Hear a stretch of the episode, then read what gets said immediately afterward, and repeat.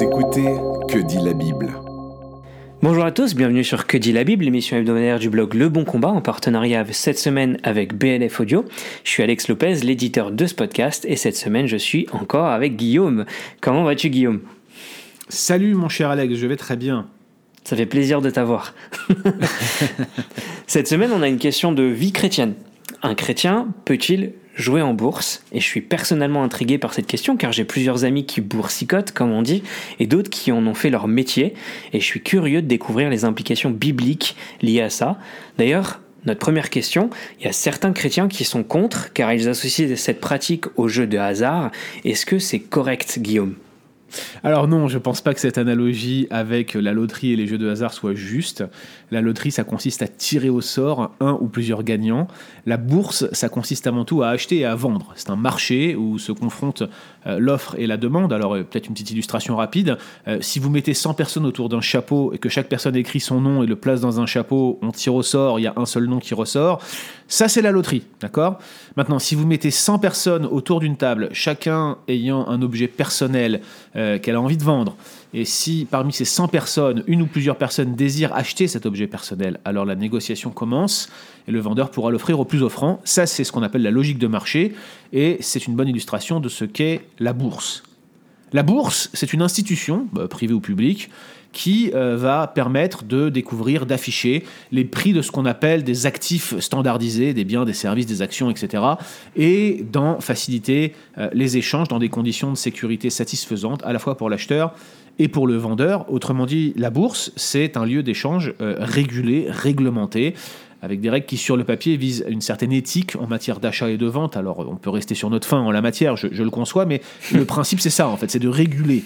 Lorsque vous achetez des actions, vous achetez une part d'une société dont la valeur est fixée par la mise en relation de l'offre, c'est-à-dire les vendeurs, et de la demande, les acheteurs. Il y a une forme de spéculation qui est encore une fois encadré et régulé, par des acteurs de marché, et euh, vous, achetez en fait à un certain prix, dans l'espoir d'en avoir des dividendes bien sûr, mais surtout de revendre plus cher.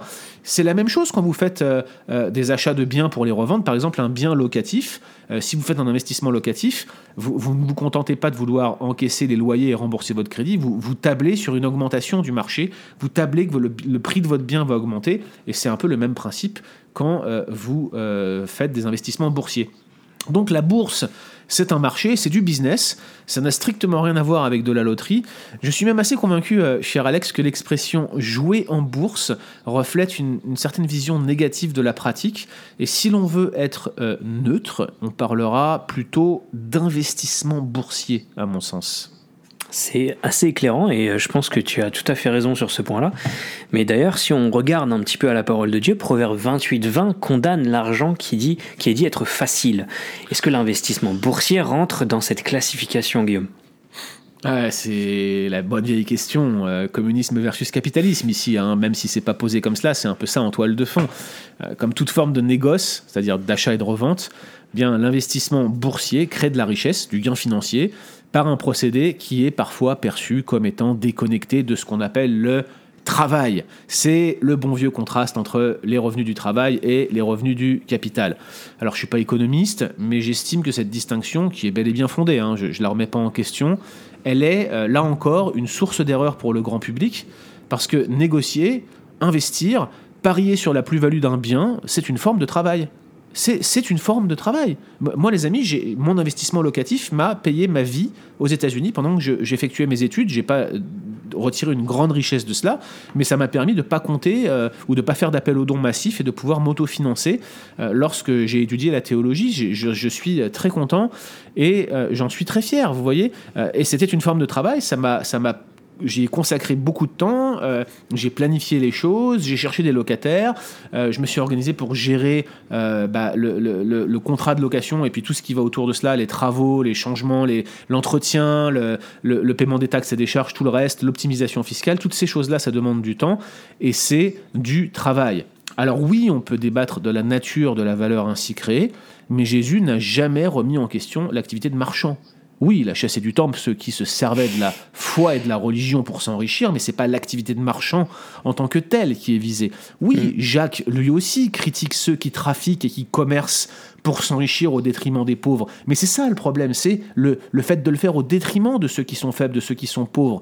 À aucun moment les Écritures ne condamnent la richesse, à aucun moment les Écritures ne condamnent le négoce dans le but de s'enrichir, si bien sûr cela est fait de manière éthique. Et tu sais Alex, moi, à titre personnel, je n'ai absolument aucun problème avec l'argent facile.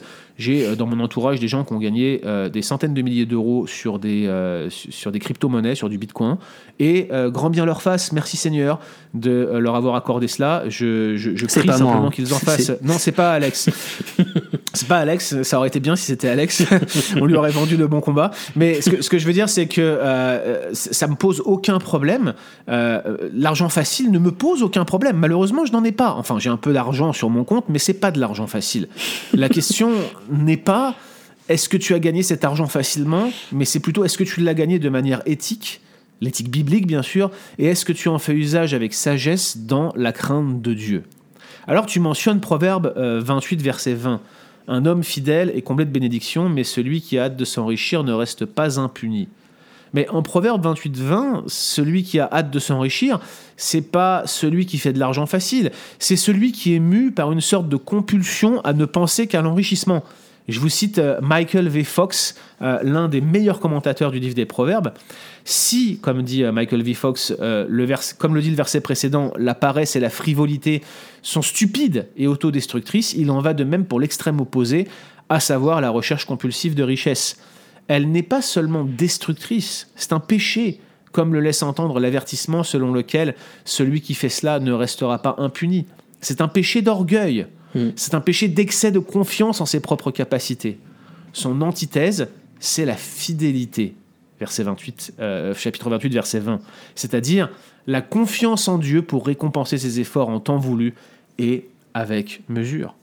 Et moi, je crois qu'il est possible d'investir son argent en étant mu euh, par une telle fidélité. On a un de nos amis là euh, qui, qui euh, a fait euh, de bons investissements financiers, qui a gagné beaucoup d'argent et qui a abandonné son travail pour servir à plein temps l'église. C'est un frère bien connu que beaucoup, beaucoup, beaucoup de gens connaissent, qui ne prend aucun salaire parce qu'il a beaucoup d'argent et personne ne sait qu'il a beaucoup d'argent et il vit d'une manière qui ne montre pas qu'il a beaucoup d'argent, mais il a mis cet argent au service du royaume. Or, si Dieu vous accorde de gagner de l'argent facilement, eh bien que vous soyez comme cet homme. Même si c'est de l'argent facile, même si c'est de l'argent rapide, priez simplement que Dieu vous équipe pour savoir comment le gérer. Mais en aucun cas, le fait de gagner de l'argent doit être perçu négativement. Ce sont vos motivations et votre éthique pour le gagner qui sont clés dans l'ensemble des passages concernés. Merci Guillaume, je pense que c'est très éclairant. D'ailleurs, en, restant sur des textes bibliques, 1 Timothée 6, versets 17 à 18, euh, nous rappelle que le désir d'amasser toujours plus d'argent est un poison.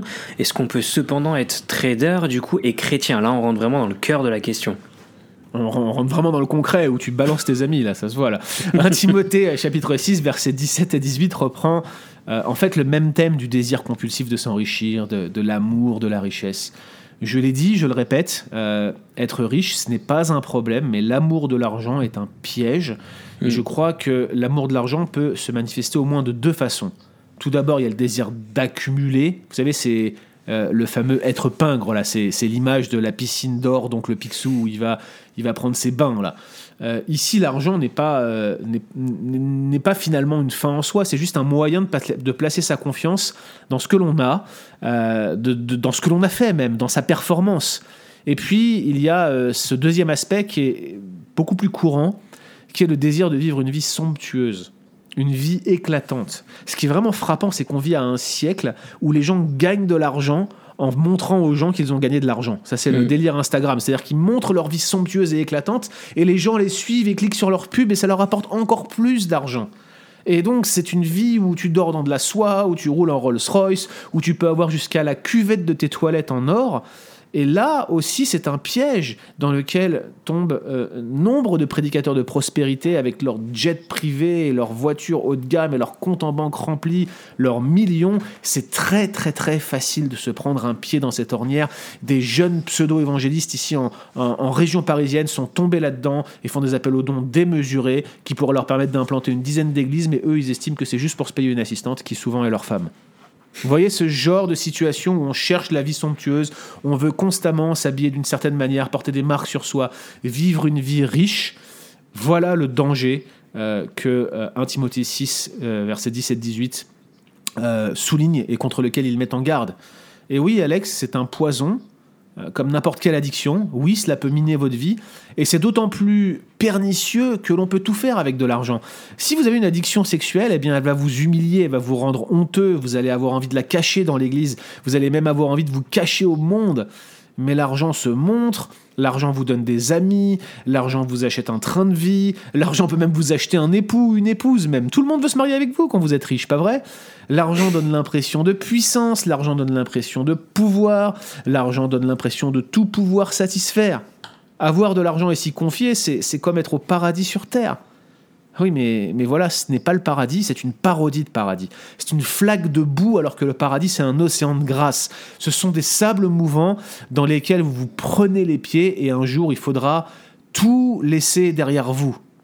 Et que dit le Christ de cela? Il dit insensé, aujourd'hui même ton âme te sera redemandée, et ce que tu as préparé, à qui, sera-t-il donc donné?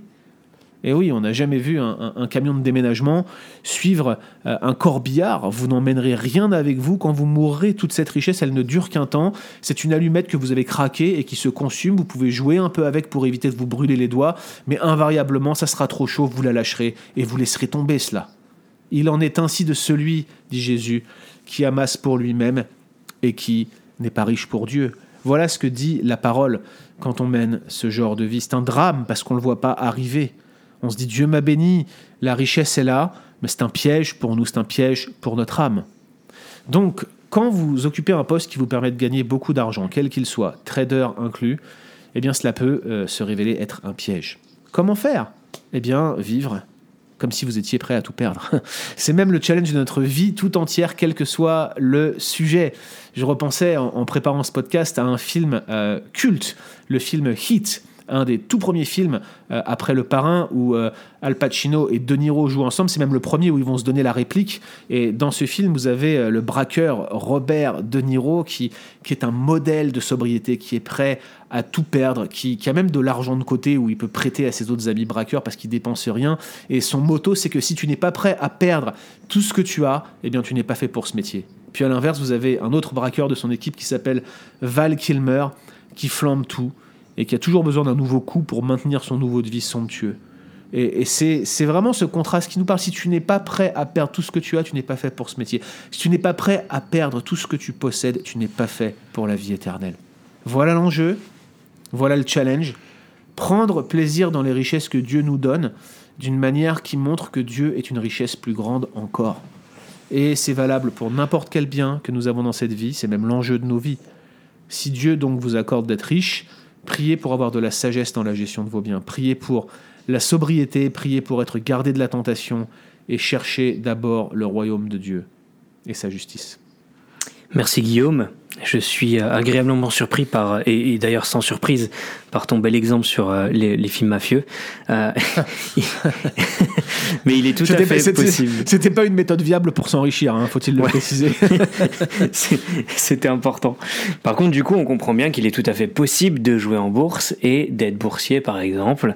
Euh, Jésus et Paul avaient l'habitude de pointer l'élément de fond des questions principales qu'on leur posait.